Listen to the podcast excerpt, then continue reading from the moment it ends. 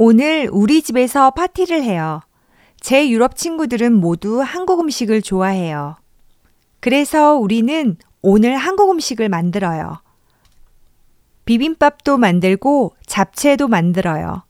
반찬도 여러 가지 만들어요. 그리고 음료수도 준비해요.